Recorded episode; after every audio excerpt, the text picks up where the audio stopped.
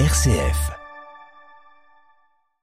Auditeurs de RCF, l'émission Croire aujourd'hui, bonjour. Nous allons découvrir le livre de la Genèse, le premier livre de la Bible. C'est Philippe Bruce qui va nous y introduire. Philippe, bonjour. Bonjour Jean-Marie. Je ne savais pas que vous étiez bibliste, puisqu'on vous connaît plutôt pour l'animation, mais merci d'être là, puis vous allez nous dire que ce que vous faites par rapport à d'autres groupes d'une formation du diocèse. Exactement. Donc c'est des formations abdo, animation biblique du diocèse d'Orléans. La plupart des groupes euh, font une intervention sur euh, les psaumes. Et moi, j'ai choisi euh, une autre voie d'accès à la Bible, si je puis dire. C'est la voie d'entrée d'ailleurs. C'est les, les, premiers chapitres de la Genèse. Alors vous dites, je suis bibliste. Oui, c'est peut-être un, un, terme un peu pompeux. Pour un peu gros mot. voilà, une petite connaissance de la Bible que j'ai euh, acquise au, d'abord au séminaire. Ça, c'était à rappeler aux auditeurs qu'il y a beaucoup de formations au séminaire qui sont accessibles à tout le monde et que je complète avec des formations à distance avec l'Institut catholique de Paris. D'accord. Et donc j'ai fait un travail sur la Genèse, exactement sur le Pentateuque, mais beaucoup sur la Genèse. Pentateuque, un gros mot. Oui, le gros mot. Le Pentateuque, ce sont les cinq premiers livres de la Bible. Ah, merci. Ce que nos amis juifs appellent la Torah. D'accord. Eh bien, mon Dieu, puisque euh, comme ça, vous entrez dans le livre de la Genèse et vous y conduisez des gens. Qu'est-ce qu'il y a là-dedans? Parce que nos éditeurs, vous les auditeurs, vous connaissez un certain nombre de ces épisodes, mais sans forcément bien les situer. Philippe, redites-nous un peu. Alors donc, dans cette formation, nous, avec le groupe avec lequel je, je travaille, nous abordons les onze premiers chapitres de la Genèse. Alors, je pense que la plupart de nos auditeurs, croyants ou incroyants, connaissent plus ou moins ces histoires de la Genèse. D'abord la création, les premiers jours, Dieu qui par sa parole crée le jour, la nuit, la lumière, les ténèbres, etc.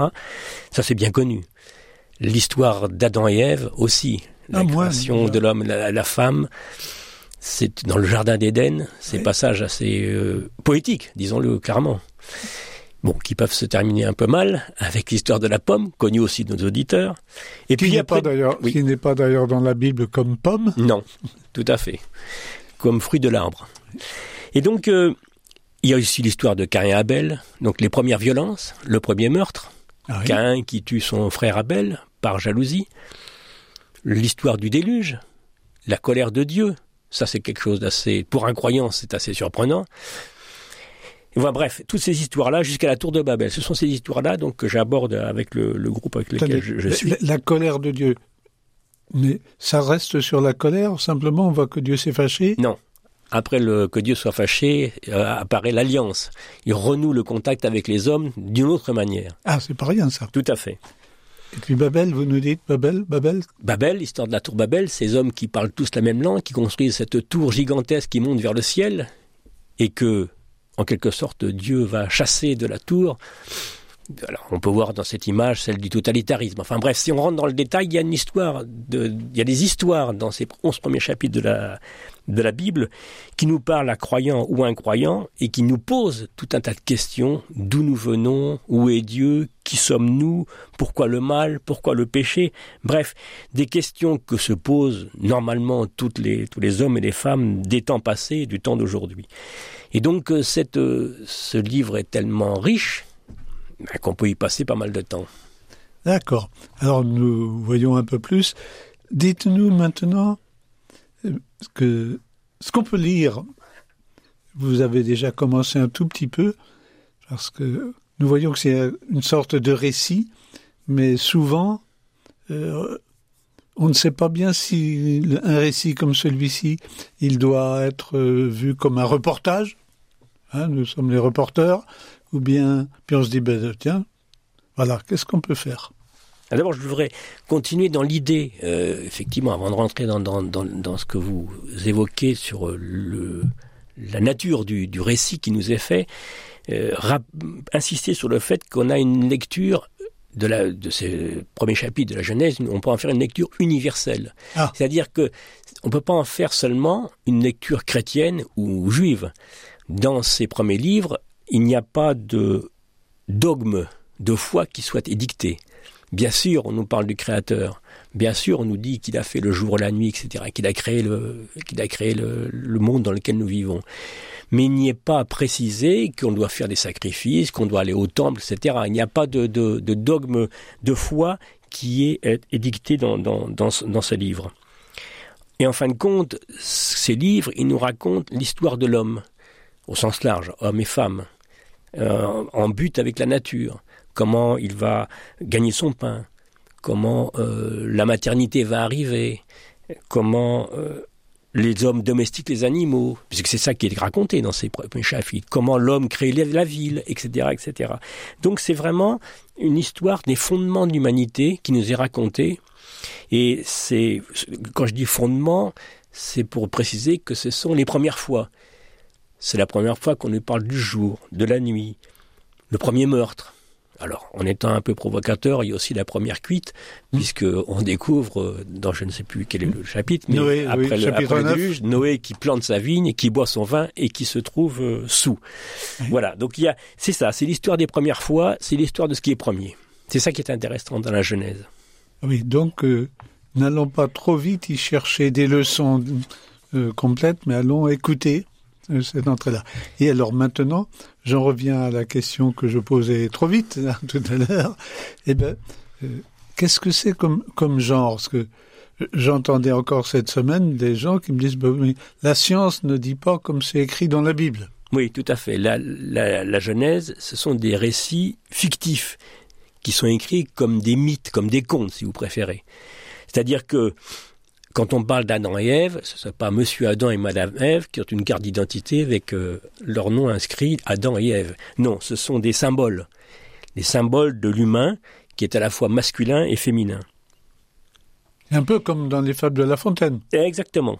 Ce sont des, histoires qui ont été écrites par des hommes inspirés par, euh, par Dieu, mais ces histoires-là sont des histoires mythiques qui nous racontent ce que nous sommes, nous les hommes. Et donc, pour revenir à votre question, il ne faut pas voir dans euh, le récit de la Genèse un récit scientifique, bien évidemment. Le récit scientifique, c'est le récit qui va nous expliquer le comment. Comment, nous sommes devenus. Des premiers hommes à ce que nous sommes aujourd'hui, l'évolution, la théorie de Darwin, etc. Oui, oui. Ça, la science nous dit ça. Mais la science ne nous dit pas pourquoi. C'est-à-dire, pourquoi sommes-nous là? Est-ce que nous sommes les fruits du hasard? Ou les fruits de la création d'un acte d'amour.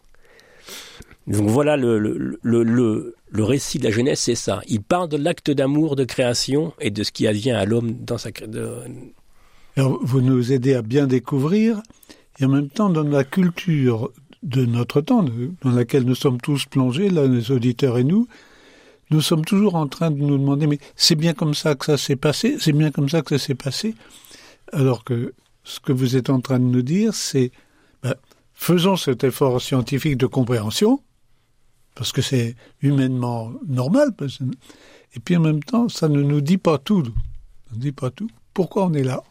Exactement. C'est bien ça le, le, récit de la jeunesse. Pourquoi sommes-nous là? D'accord. Eh bien, écoutez, euh, merci. et j'insiste auprès de vous, les auditeurs, entendons bien que c'est pourquoi sommes-nous là? Et que si on se dit mais c'est pas comme ça que ça s'est passé, nous avons bien raison, c'est pas comme ça que ça s'est passé, mais ça n'est pas un texte de reportage.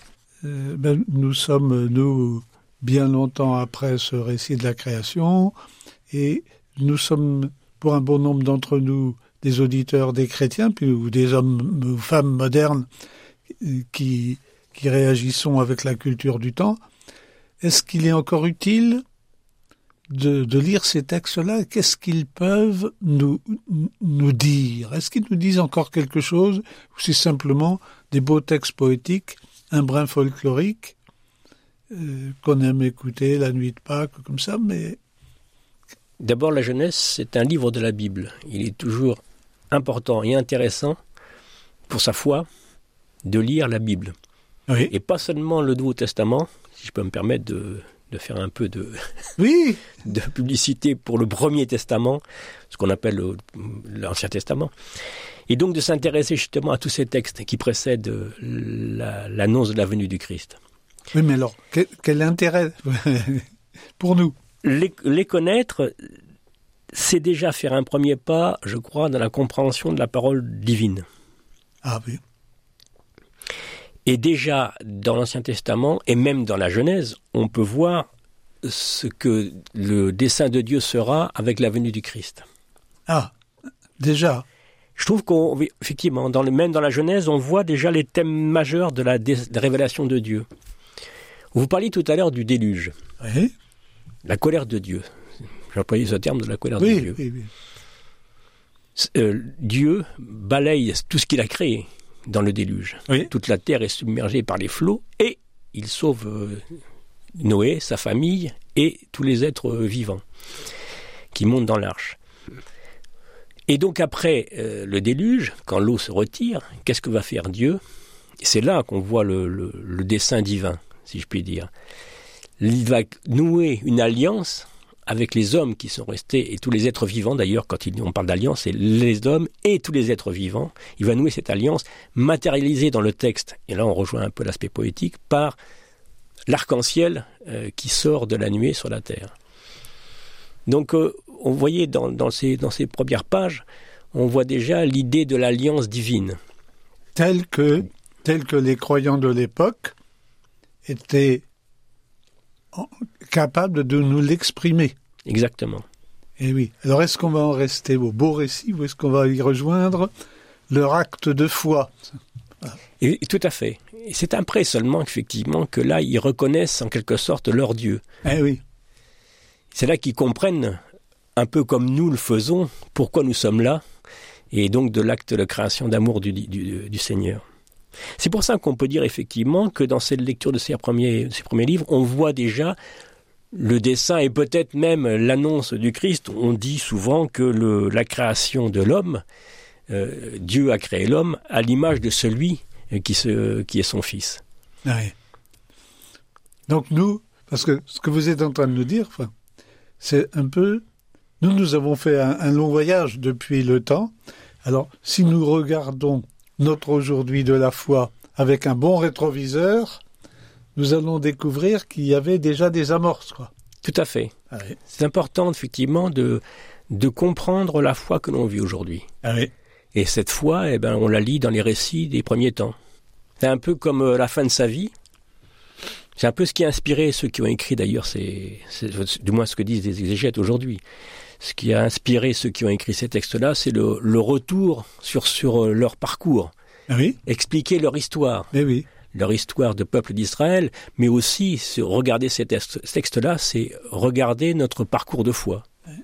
Alors, vous nous disiez au début qu'il y a les, les chrétiens, mais aussi toute personne, euh, un peu, j'allais dire, les, les, les sages, enfin ceux qui réfléchissent, qui découvrent et qui se posent des pourquoi. Et puis, donc, euh, nous, nous, nous parvenons à identifier qu'il y a les premiers, pas, vous avez dit les premiers. Alors, nous, est-ce que c'est uniquement les catholiques? Est-ce que, Qui est-ce qui lit ces textes-là? Je crois que tout, tout le monde doit lire ces textes-là. ah ouais. C'est une invitation, effectivement, à se découvrir en tant qu'homme.